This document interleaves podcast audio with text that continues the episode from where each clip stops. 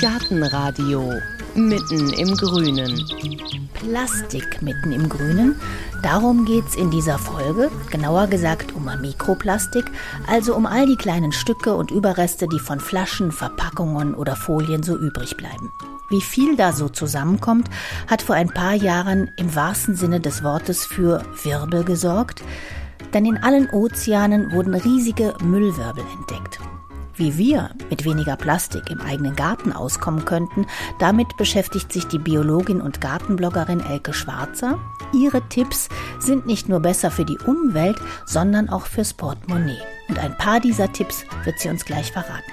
Und dass Mikroplastik nicht nur ein Problem in Gewässern ist, sondern auch im Boden, das hat als einer der ersten Wissenschaftler überhaupt der Pflanzen- und Bodenökologe Matthias Rillich untersucht was er über Mikroplastik herausgefunden hat, ob das Mikroplastik aus dem Boden auch auf unserem Teller landet und welche Rolle Regenwürmer dabei spielen, erzählt er in dieser Folge. Es ist ein sonniger, warmer Tag. Matthias Rillich wartet hinter dem Institut für Biologie der Freien Universität Berlin, wo er als Professor zur Ökologie der Pflanzen forscht. Das Institut liegt idyllisch auf dem Gelände des Botanischen Gartens von Berlin-Dahlem. Bäume, die lichten Schatten werfen, weite Wiesen, Natur pur. Wenn wir jetzt hier buddeln würden, würden wir dann Mikroplastik finden? Ja, da würden wir Mikroplastik finden, weil Mikroplastik auf so viele verschiedene Arten und Weisen jetzt in Böden gelangt. Wir wissen zum Beispiel auch schon seit ein paar Jahren, dass es einfach hier aus der Luft runter regnet. Das heißt, selbst wenn hier nicht jetzt gerade jemand vor kurzem einen Plastikbecher hingeworfen hat, oder mit irgendwas gedüngt hat, wo Plastikteilchen drin sind. Plastik wird einfach überall sein. Sie können auch irgendwo in der Pampa stehen. Da wird trotzdem in dem Boden Mikroplastik nachweisbar sein. Überall, wo Leute bisher geschaut haben, haben sie es auch gefunden. In den USA, da haben Leute in so ein paar sehr entlegenen Nationalparks gezeigt, dass es eben auch in den entlegensten Gebieten einfach Plastik aus der Luft runterregnet. Und da konnten sie es allerdings verbinden mit so regionalen Luftströmen. Das heißt, der Müll, der hier irgendwo liegt, irgendwann zerfällt er in kleinere Teile, wird durch Wind eben in die Atmosphäre transportiert und fällt irgendwo runter. Sehr viel Mikroplastikforschung läuft in China ab. Ich war damals schon zu Besuch und habe Bilder gesehen von, von landwirtschaftlichen Feldern dort. Da ist das Problem zum Teil massiv mit dieser Felderwirtschaft, mit Plastikabdeckung.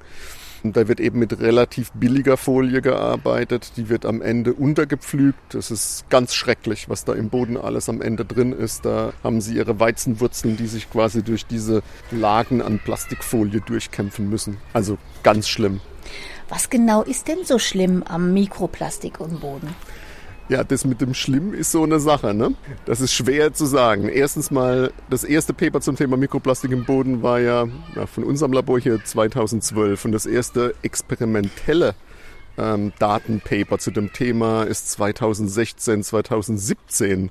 Das ist ja wirklich ein ganz, ganz, ganz junges Thema es verändert auf jeden Fall Dinge im Boden. Es verändert die Bodenstruktur, es verändert die Zusammensetzung der Lebensgemeinschaft der Mikroorganismen im Boden. Es hat Effekte auf Regenwürmer, es beeinflusst das Pflanzenwachstum. Also es sind jede Menge verschiedene Effekte in Experimenten bisher nachgewiesen worden. So, jetzt die Frage, ist es schlimm? Ähm, ist schwierig zu beantworten. Wenn wir zum Beispiel Experimente mit Pflanzen gemacht haben, haben wir ja ganz oft gesehen, dass die jedenfalls die Mikroplastiksorten, die wir eingesetzt haben, das waren relativ viele verschiedene Haushaltsmikroplastiksorten, die hatten eigentlich einen, einen, positiven Effekt aufs Pflanzenwachstum. Das hat ja bei manchen Leuten ziemliches Erstaunen ausgelöst, weil das Zeug, was da nicht reingehört und ist ja schlecht und ist ja Verschmutzung und wieso hat das jetzt positive Effekte, wie passt das zusammen?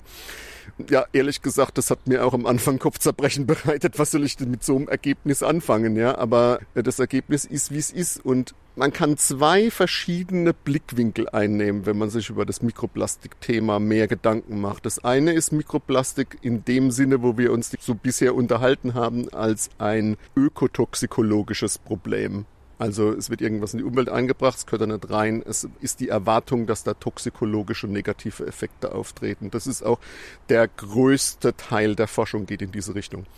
Die andere Sichtweise auf dieses Mikroplastikproblem, die wir hier so propagieren, ist, dass das eigentlich ein Faktor des globalen Wandels ist. Wie Erwärmung, wie erhöhte CO2-Konzentration in der Atmosphäre, wie invasive Arten, wie erhöhte Salinität wie UV-Strahlung in, in dieser Kategorie halt eben so.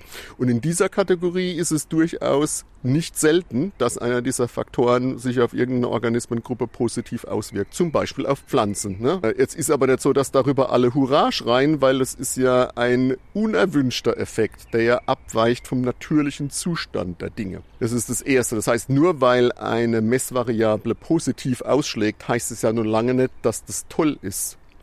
Das zweite ist, wenn jetzt irgend so Pflanzenart auf eine Mikroplastikgabe im Boden positiv reagiert, dann ist es ja nur lange nicht gesagt, dass alle Pflanzenarten gleichermaßen positiv auf die Mikroplastikanwesenheit reagieren. Und das haben wir auch schon im Experiment hier gezeigt. Das ist nicht so. Also wenn Sie Plastik im Boden drin haben, dann verhalten sich unterschiedliche Pflanzenarten ganz anders. Das heißt, sie verändern die Zusammensetzung der pflanzlichen Lebensgemeinschaft schon noch ein paar Wochen bei uns im Experiment im Gewächshaus. Was sie dann da für ein Label dran bappen, ist das schlimm oder irgendwie, na gut, das, das muss jeder für sich selbst entscheiden. Ortswechsel. Ein kalter Tag in Bielefeld bei Elke Schwarzer. Biologin, Gartenbloggerin und Autorin von Gartenbüchern. Gerade hat sie ein neues Buch über plastikfreies Gärtnern geschrieben. Als wir auf der Terrasse ihres etwa 70 Quadratmeter kleinen Reihenhausgartens stehen, regnet es Bindfäden. Den Meisen, die an der Futtersäule im Rosenbogen hängen, ist der Regen egal. Sie fühlen sich pudelwohl in dem Garten, der bis auf einen kleinen Wiesenweg komplett mit Bäumen, Sträuchern und Stauden bewachsen ist. Aus meinem Rucksack krame ich die Pflanztöpfe, die ich mitgebracht habe. Blaue Plastik-Kräutertöpfe, bunte Plastiktöpfe mit Werbung drauf, ein grauer Topf, ein paar schwarze und einer, den man gleich mit eingraben könnte, weil er kompostierbar sein soll. Als erstes strecke ich der schlanken Frau mit dem dunkelblonden Pagenschnitt einen blauen Topf entgegen. Das ist ja blauer Engel, das ist ein prima Topf. Man sieht das auch schon an der Farbe. Blau ist immer gut. Blau wird von den Recycling-Scannern erfasst und die können eins zu eins recycelt werden und werden wieder ein neuer Topf. Das hier, das ist Müll. Also da wie schwarzer Topf jetzt und die kriegen keine Rückmeldung, die kriegen keine Reflexion, dass die Farbe schluckt das und dann landen die in der Müllverbrennung. Und warum erkennen die Scanner das Schwarze nicht? Das sind Infrarotscanner und die müssen ganz schnell reagieren. Da kommt das auf dem Fließband, die schießen ihren Infrarotstrahl da drauf und die können dann anhand der Reflexion erkennen, welcher Stoff das ist. Da kommt bei jedem Stoff, ob das Polystyrol ist oder Polyethylen, kommt eine bestimmte Wellenlänge zurück. Bei Schwarz kommt aber gar nichts zurück. Da wird einfach alles geschluckt. Die können nichts reflektieren, weil die mit Ruß eingefärbt sind. Und das ist ein großes Problem. Dann habe ich jetzt einen grauen hier. Das ist, glaube ich, kein Recyclingtopf. Ja, die grauen, da weiß man es nicht. Die Firma kenne ich, die arbeiten gerne mit alten Kühlschränken. Das könnte sogar sein, dass das ein alter Kühlschrank war. Und ansonsten, wenn ich jetzt rosa Töpfe habe oder es gibt ja ganz viele Töpfe, da ist viel Werbung drauf, die sind unbedenklich? Ja, also solange die Grundfarbe stimmt, ist hier so ein Aufdruck nicht schlimm. Dann kann das recycelt werden. Also Hauptsache kein Schwarz. Hauptsache kein Schwarz, genau. Jetzt habe ich noch einen mitgebracht. Da ja. habe ich mir zwei von gekauft. Die kann man kompostieren. Man sieht auch schon, die gehen hier auch schon so ein bisschen auseinander. Die sehen aus wie so aus gepresstem Material. Steht 100 Prozent No Plastic Waste. Ich habe einen eingebuddelt, aber erst vor zwei, drei Wochen. Hast du schon mal ausprobiert, ob das auch wirklich kompostiert wird? Ja, ich habe hier sogar einen. Den hatte ich hier mitsamt Tomate eingepflanzt. Eigentlich ist nur noch der obere Rand da und nach dem hier musste ich auch schon lange suchen. Das löst sich wirklich komplett auf. Alles andere das ist schon andere weg. findet man gar nicht mehr. Also das funktioniert tatsächlich. Das funktioniert tatsächlich. Ich habe andere, die sollen aus Papier sein. Sieht man denen gar nicht an. Die sind ganz hell und die habe ich jetzt drin im Übertopf stehen. Und dann habe ich hier noch so einen, den habe ich tatsächlich schon seit einem Jahr hier stehen. Das ist Pappe. Der sieht jetzt nicht mehr besonders appetitlich aus. Interessant ist nur, der ist immer noch stabil. Nach einem Jahr in der Witterung kann man komplett kompostieren. Das ist einfach nur Pappmaché. Der ist etwa ein Durchmesser von 12 Zentimetern und der sieht aus, als ob der mal Kunststoff gewesen wäre und äh, verbrannt angekokelt wäre. So ungefähr ja, sieht da, der aus. Da arbeiten jetzt Pilze dran. Der darf hier auch nur so verdeckt stehen. Der ist nicht mehr besonders schön, aber ich finde interessant, dass Pappe so lange halten kann. Also es gibt durchaus Alternativen, wenn man Pflanzen kaufen möchte. Wenn man Pflanzen kaufen möchte. Und da ist hier noch was, das ist ein schwarzer Topf aber den kann ich dem Staudengärtner zurückbringen. Den kenne ich nämlich, da fahre ich immer mit dem Fahrrad hin. Und immer wenn ich Stauden bei ihm mitnehme, wenn ich die eingepflanzt habe, also manchmal pflanze ich sie nicht, dann sehe ich was Neues drin aus, aber alle, die ich über habe, die bringe ich ihm zurück. Ist so ein bisschen wie eine Abo-Falle, ne? man muss dann wiederkommen.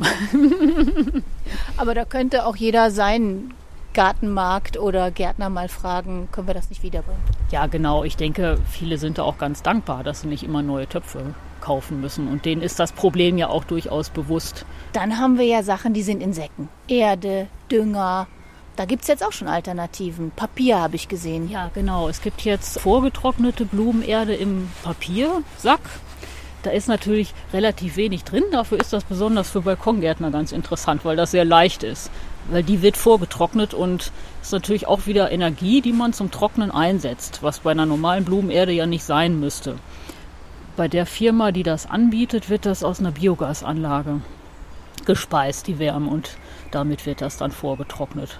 Weil wenn man das nass einfüllt, klar, dann reißt die Papiertüte irgendwann. Wie ist es beim Befestigen? Ist es da schlimm, wenn ich einen Draht oder mal einen Faden oder irgendwie was nehme, um mal eine Pflanze festzubinden? Ja, Draht ist meistens nicht schlimm. Der rostet vielleicht mal oder verändert sich niemals, wenn er rostfrei ist. Aber Schnüre, da muss man halt gucken. So eine Meise, die zerfleddert auch gerne mal so einen Kunstfaserfaden und nimmt das für ihr Nest und dann hat man überall Mikroplastik und da kann man gucken, dass man Naturfaser nimmt. Und die halten nicht so lange. Klar, die verrotten ja selber irgendwann, aber wenn die Meise das mitschleppt oder die Mäuse, dann ist es nicht schlimm. Dann kompostiert das irgendwann. Und man kann auch einfach, wenn es nicht lange halten muss, einfach andere Pflanzen nehmen zum Festbinden. Zum Beispiel, jeder hat ja bestimmt so eine olle Dracena zu Hause, so eine Dracena maginata. Und wenn die Blätter gelb werden, aber noch nicht vertrocknet sind, kann man die prima verknoten und das hält ziemlich lange. Allein an Töpfen kommt jedenfalls in der grünen Branche ordentlich was zusammen. Laut Statistischem Bundesamt waren das bei der letzten Erhebung im Jahr 2017 circa 103 Millionen Zimmerpflanzentöpfe, 980 Millionen Beet- und Balkonpflanzentöpfe, 500 Millionen Kräuterpflanzentöpfe, das sind Pi mal Daumen eineinhalb Milliarden Töpfe. Dazu kommen zig Millionen Plastikcontainer aus Baumschulen und geschätzte 110 Millionen Trays also die Plastikpaletten, in denen die Töpfe transportiert werden. Das macht zwischen 30 und 50.000 Tonnen Plastik pro Jahr.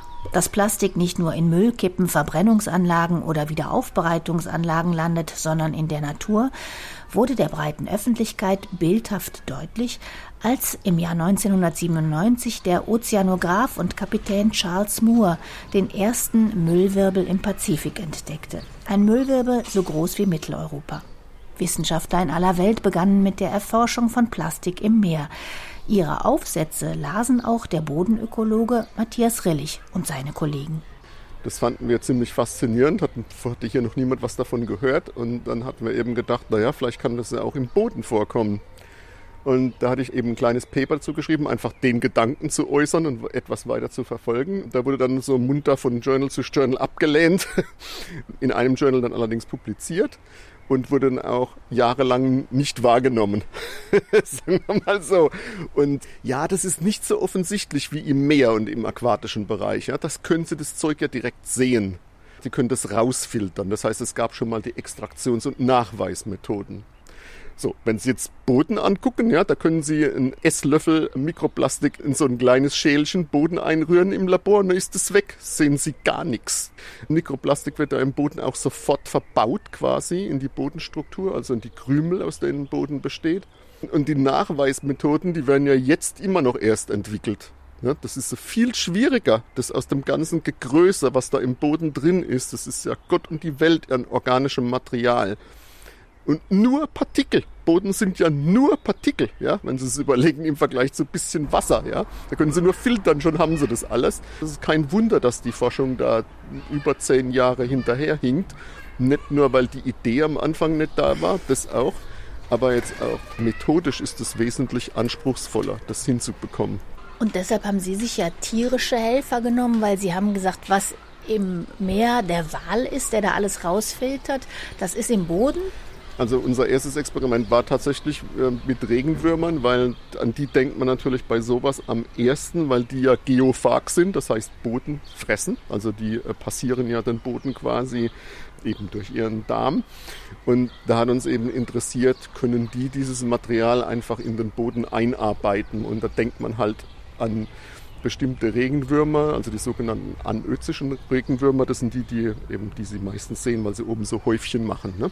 die dann vertikale Gänge bauen in den Boden rein, an denen entlang sie eben Zeug in den Boden reinziehen. Dann haben wir dann an der Oberfläche Streu angeboten und haben eine Mikroplastikkügelchen dazu ja, und da haben die das halt munter, jetzt auch wenig überraschend, in den Boden eingebracht und integriert innerhalb von wenigen Tagen. Die haben davon nichts. Die können ja keine Nährstoffe daraus ziehen. Bei uns wurden sie dadurch auch nicht geschädigt, also die haben wir danach wieder freigelassen. Wahrscheinlich sind die noch irgendwo. Und in anderen Experimenten allerdings wurden die geschädigt. Ich glaube, dass es darauf ankommt, was das genau für Plastikpartikel sind. Sind die scharfkantig? Ne? Dann vielleicht eher, dass sie da drin was aufschürfen in Regenwürmern. Das wurde nachgewiesen und gezeigt ein paar Mal. Die Effekte können negativ sein. In unserem Fall waren jetzt keine negativen Effekte auf die Regenwürmer, aber die waren eben die Organismen, die diesen Boden eingearbeitet haben das, was uns eigentlich am meisten interessiert, was das im Boden macht. Das ist eine komplizierte Frage, weil erstens das Mikroplastik gibt es gar nicht. Ne? Mikroplastik ist ja ein ganz wildes Sammelsurium von Zeugs. Ja? Es gibt unterschiedliche Plastiktypen, ne? also unterschiedliche Chemie. Polyester und Polyamid und all so Zeugs halt. Und dann gibt es natürlich unheimlich viele Additive, die da drin sind. Weichmacher, Farben. Ist ein unfassbar diverses Feld von Chemikalien. Die meiste Zeit wissen sie gar nicht, was da alles drin ist. Ja? Das war eine der größten Einsichten von uns eigentlich, dass die Form der Partikel wichtig ist. Wir haben zum Beispiel sehr viele Effekte gefunden von Mikroplastikfasern. Diese Fasern ist ein längliches Zeugs, das wird eben durch das normale, was im Boden an Biologie abläuft, eben in diese Krümel, die Bodenaggregate, eingebaut, verbaut quasi. Und wo entlang dieser Fasern vielleicht auch Wasser fließen kann ins Innere der Aggregate und das macht die dann weniger stabil und die fallen auseinander. So ein Boden, wo die Aggregate weniger stabil sind, die können zum Beispiel leichter durch Erosion verloren werden. Sie können einfach leichter weggewaschen werden oder im Wind weggeblasen werden. Wie weit das jetzt in allen Böden der Fall ist, wissen wir nicht. Ja? Wir haben hier unheimlich viel mit unseren sandigen Böden hier in Berlin rumgespielt, aber wir spielen jetzt auch mit anderen Böden und da sind die Effekte vielleicht wieder ganz anders. Das ist auch noch ein wichtiger Faktor. Was ist denn das für ein Boden, mit dem Sie arbeiten? Im regnerischen, kalten Bielefeld haben wir uns unter einen Vorsprung auf der Terrasse zurückgezogen. Die verschiedenen Plastiktöpfe sind wieder im Rucksack verstaut. Wir sind bei der nächsten Frage. Was mache ich mit dem Plastik, das schon da ist? Also mit dem Thermokomposter oder auch mit der Gießkanne? Ja, bei Plastik, was man schon hat, sollte man es immer so lange es geht nutzen.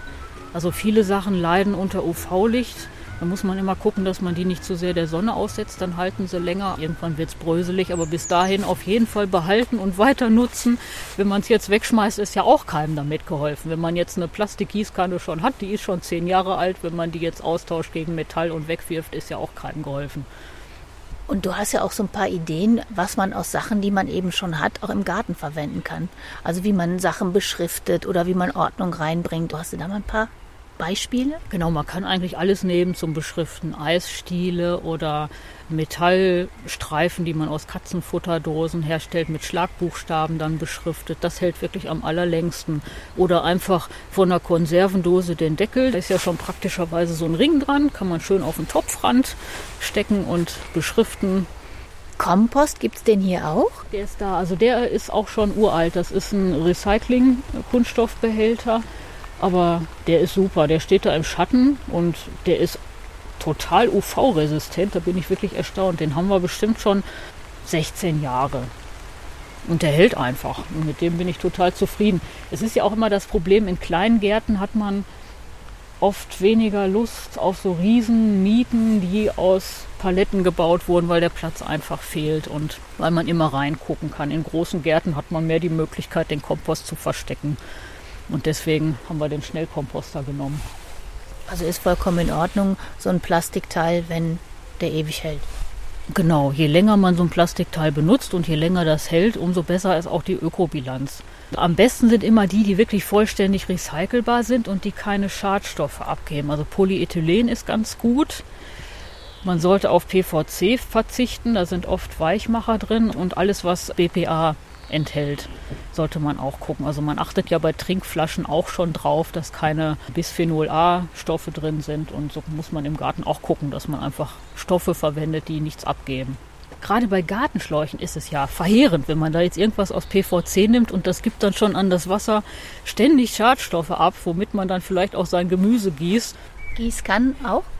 Ja, Gießkannen sind meistens auch unproblematisch, weil die eher auch aus Polyethylen sind. Prima recycelbar und gibt auch wenig Schadstoffe ab. Das geht eigentlich. Nur alles, was aus PVC ist, ist nicht so gut. Also Teichfolie zum Beispiel auch. Hochbeetfolien sind auch so ein Problem. Oder einfach gucken, dass man das Hochbeet ganz ohne anlegt. Also mit möglichst haltbarem Holz oder wie es auch in plastikfrei Gärtnern ist, aus einer alten Badewanne. Das ist eigentlich am langlebigsten. Garantiert kein Plastik. Und sieht auch noch schick aus, wenn man eine mit Füßen bekommt. Und dann, was kommt in den Kompost rein? Also da wirft man ja vielleicht guten Gewissens Sachen rein, wo du sagst, hm, vielleicht lieber doch nicht. Ja, genau. Haushaltspapier kann Fragmente von Plastik enthalten, weiß man nie ganz genau. Und bei Teebeuteln ist auch die Gefahr, dass die mindestens verklebt sind mit irgendwelchen Plastikklebern oder sogar komplett aus Nylon bestehen. Dann lieber nicht. Denn sonst kommt das Mikroplastik sogar vom eigenen Kompost-Freihaus in den Boden und damit in Reichweite von Erdbeere und Salat. Und dann nehmen Obst und Gemüse Mikroplastik über die Wurzeln auf und das landet so auf unserem Teller? Auf die Frage hat der Pflanzenökologe Matthias Rillich schon gewartet. Ja, das ist die Frage, die immer kommt. ich bin mir sicher, Sie atmen auch die ganze Zeit Mikroplastik bei sich zu Hause an. Schauen Sie sich mal an, was Sie tragen, dass die ganzen Fasern und Ihr Teppich und was sonst doch alles, alles wird Mikroplastikfasern abgeben. Kann man ja direkt sehen. Ja, da werden auch Mikroplastikfasern auf dem Salat drauf sein. Die werden Sie wahrscheinlich größtenteils abwaschen. Die Frage, die ja meistens gestellt wird, ist, ist in dem Salat selber auch Mikroplastik drin? Das ist eher unwahrscheinlich, weil Mikroplastik ein bisschen zu groß ist, um verlässlich über die Wurzeln aufgenommen zu werden. Es gibt allerdings Versuche, die gezeigt haben, dass die kleinste Mikroplastikgrößenklasse noch über bestimmte Stellen in der Wurzel aufgenommen werden kann. Die Versuche sind aber alle in hydroponischer Kultur gelaufen. Das heißt, das sind Pflanzenwurzeln, die einfach im Wasser rumbaumeln. Das ist nicht, was wo ihr Salat normalerweise wächst. Prinzipiell ist es möglich, ja. Aber ich halte es für relativ unwahrscheinlich, dass es in wirklich in größerer Menge dann auch noch oberirdisch in die Pflanzenteile kommt, wo sie es dann essen. Aber sie werden das mit Sicherheit auch in anderen Sachen essen, die sie so auf dem Teller haben. Die Teilchen selber werden auch immer kleiner.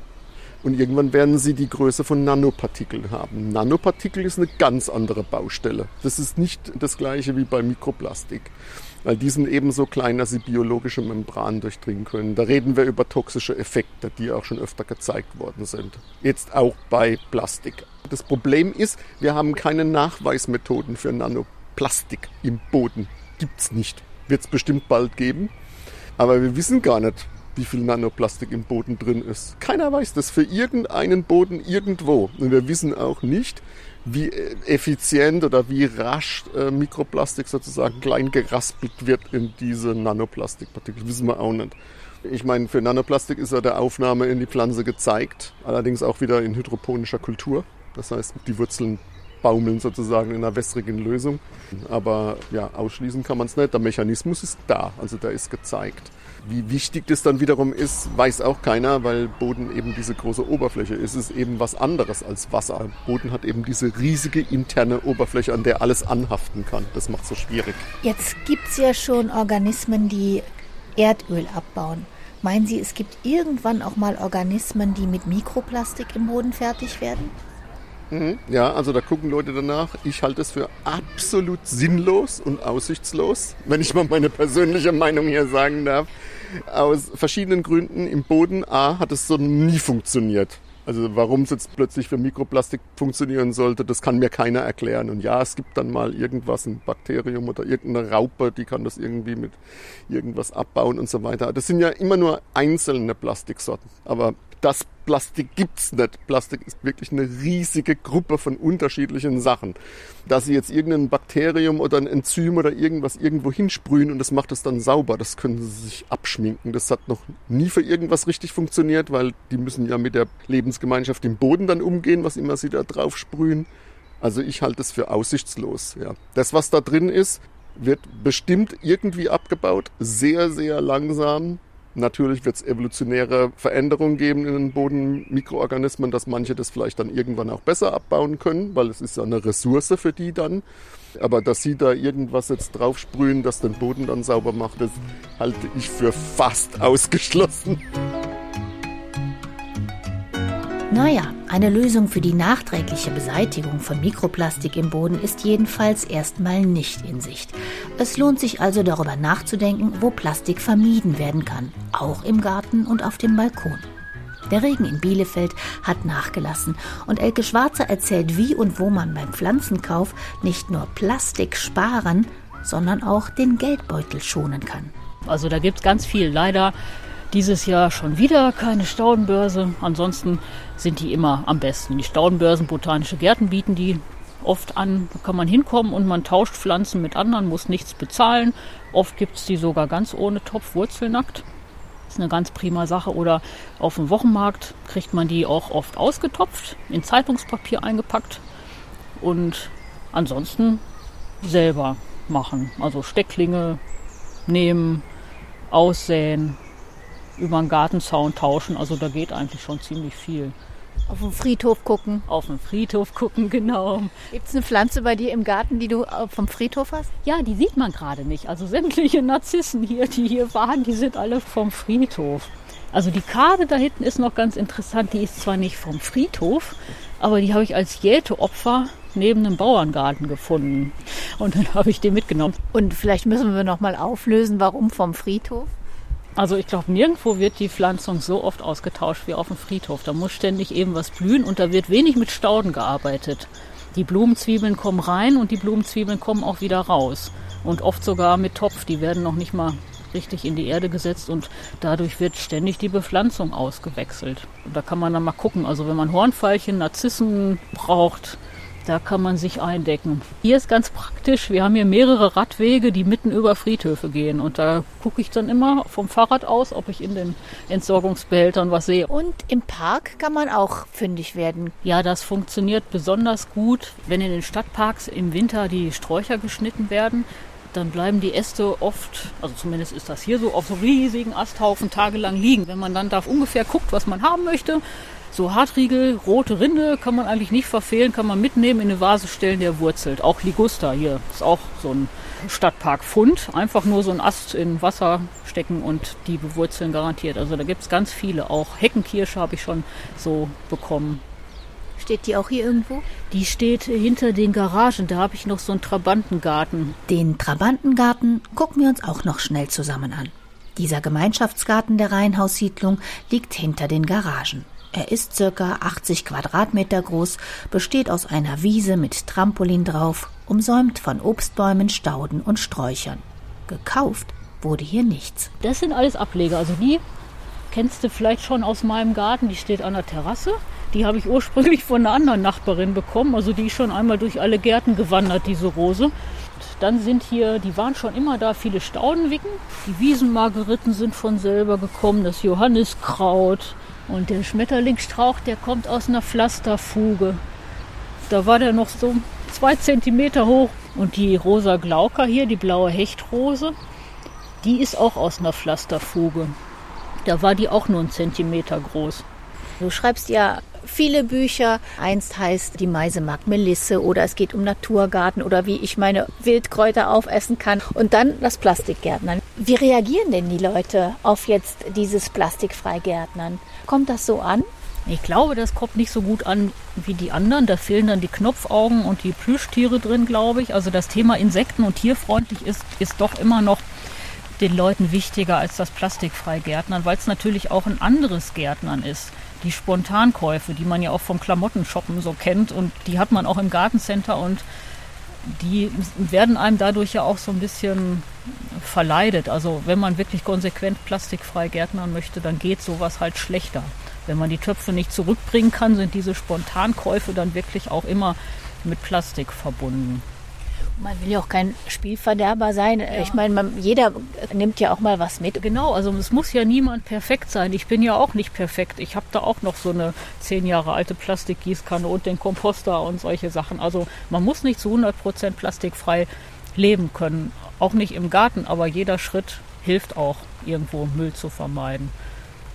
Und so deine wichtigsten Tipps? Ja, bei Pflanzen wirklich kreativ sein, gucken, was man mit Nachbarn tauschen kann, auf Tauschbörsen gucken und was man aus Samen ansehen kann, Stecklinge machen, alles Mögliche. Und irgendwie finde ich, die Pflanzen haben danach eine Persönlichkeit. Man sieht es selber nicht mehr als Wegwerfware. Und ich glaube, das ist ganz wichtig von der Einstellung her. Die Pflanzen wachsen einem wirklich ans Herz. Zugegeben, es sind kleine Schritte, die gemacht werden. Von Gärtnern, die weniger Plastik verwenden, von Händlern, die auf Pfandsysteme umsteigen, von Produzenten, die auf Recyclingprodukte oder gleich auf kompostierbare Verpackung setzen. Aber die Richtung stimmt. Auch in der Wissenschaft, meint Matthias Rillig erstens mal ist mal wichtig, dass man ein Problem erkennt und bearbeitet. Weil das ist ja jetzt wirklich nur, sagen wir mal, drei, vier Jahre her, dass dieses Thema, dass es bearbeitet wird, experimentell im Labor. Und das ist doch schon mal der erste wichtige Schritt. Also es kann ja auch durchaus sein, dass wir am Ende rausfinden, ja gut, es macht Sachen, äh, wir, wir können daran jetzt erstmal in absehbarer Zeit nichts ändern. Aber die Effekte sind jetzt auch nicht so schlimm, dass wir uns die Haare darüber ausfallen. Da gibt es wahrscheinlich schlimmere Faktoren. Aber jetzt sich einfach drauf verlassen, das wird schon nicht so schlimm sein, was man ja auch hört, finde ich auch nicht gut. Was mir die ganze Zeit eigentlich am meisten Sorge macht, ist, dass wir die Frage noch gar nicht gestellt haben, die sozusagen was rausbringt, was vielleicht ein wichtiger Effekt ist. Ja. Mit den ganzen Inhaltsstoffen, wenn die rauskommen im Laufe der Zeit. Es könnte eben sein, dass es dann eben diesen zukünftigen Gipfel an äh, Toxizität gibt, von Material, das jetzt schon da draußen ist, selbst wenn wir jetzt alles äh, besser recyceln und besser kontrollieren, was wir machen. Es gibt ja so ein paar Berechnungen, wo steht, dass vielleicht sogar nur im Ackerboden das Vielfache von dem drin ist, was im Meer ist. Das beruht aber natürlich auf Überschlagsrechnungen und vielen Annahmen. Das heißt, richtig belastbare Zahlen gibt es da noch nicht. Die wird es aber bald geben, weil ja immer mehr Leute jetzt versuchen, dieses Material auch tatsächlich zu quantifizieren an vielen Stellen. Nicht nur mal hier ein, zwei Proben, sondern systematisch. Da sind wir jetzt auch ein paar Projekten drin, wo das versucht wird. Und irgendwann wird man nicht allzu ferner Zukunft, glaube ich, so eine Art Karte haben der Mikroplastikverschmutzung. Ich glaube, dass das nicht mehr so viele Jahre in der Zukunft liegt. Und dann kann man die Zahlen vergleichen anstelle von Abschätzungen. Ich glaube, was klar ist, ist, wir wollen das in unseren Böden nicht drin haben. Ich glaube, da gibt es keine Zweifel, das gehört da nicht rein. Und was immer jeder dazu beiträgt, dass es weniger in den Boden eingetragen wird, halte ich für äußerst positiv und wichtig.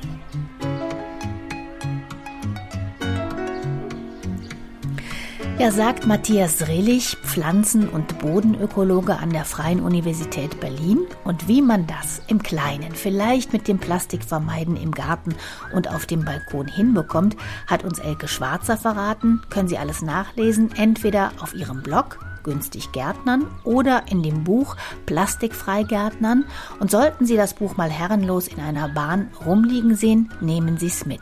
Hinten im Klappentext des Buches ist nämlich ausdrücklich die Aufforderung zu lesen, wenn du das Buch ausgelesen und für gut befunden hast, dann schenke es weiter oder lass es in der S-Bahn liegen. Ja, auch so kann man Ressourcen sparen. Wenn Sie da mal ein plastikfrei Gärtnern-Buch finden sollten mit vielen Ausrufezeichen reingekritzelt, dann ist das wahrscheinlich meins. Schicken Sie doch mal ein Foto, wenn sie es gefunden oder weitergegeben haben.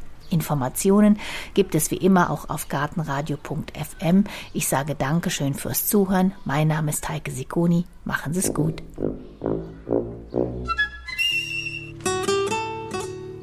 Gartenradio Gezwitscher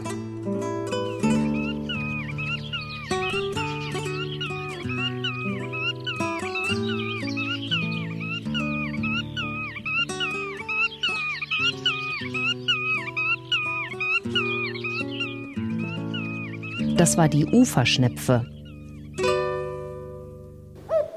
Gartenradio Ausblick. Schattenplätze im Garten haben einen schlechten Ruf. Pflanzen kümmern vor sich hin, es fehlt das Leuchten knalliger Blüten und die Schnecken warten nur darauf, in Heerscharen frisches Grün zu zersäbeln. Auf der anderen Seite wird kühler Schatten in heißen Sommern immer begehrter. Und da gucken wir mal, wie man ein lebensfrohes Schattendasein hinbekommt.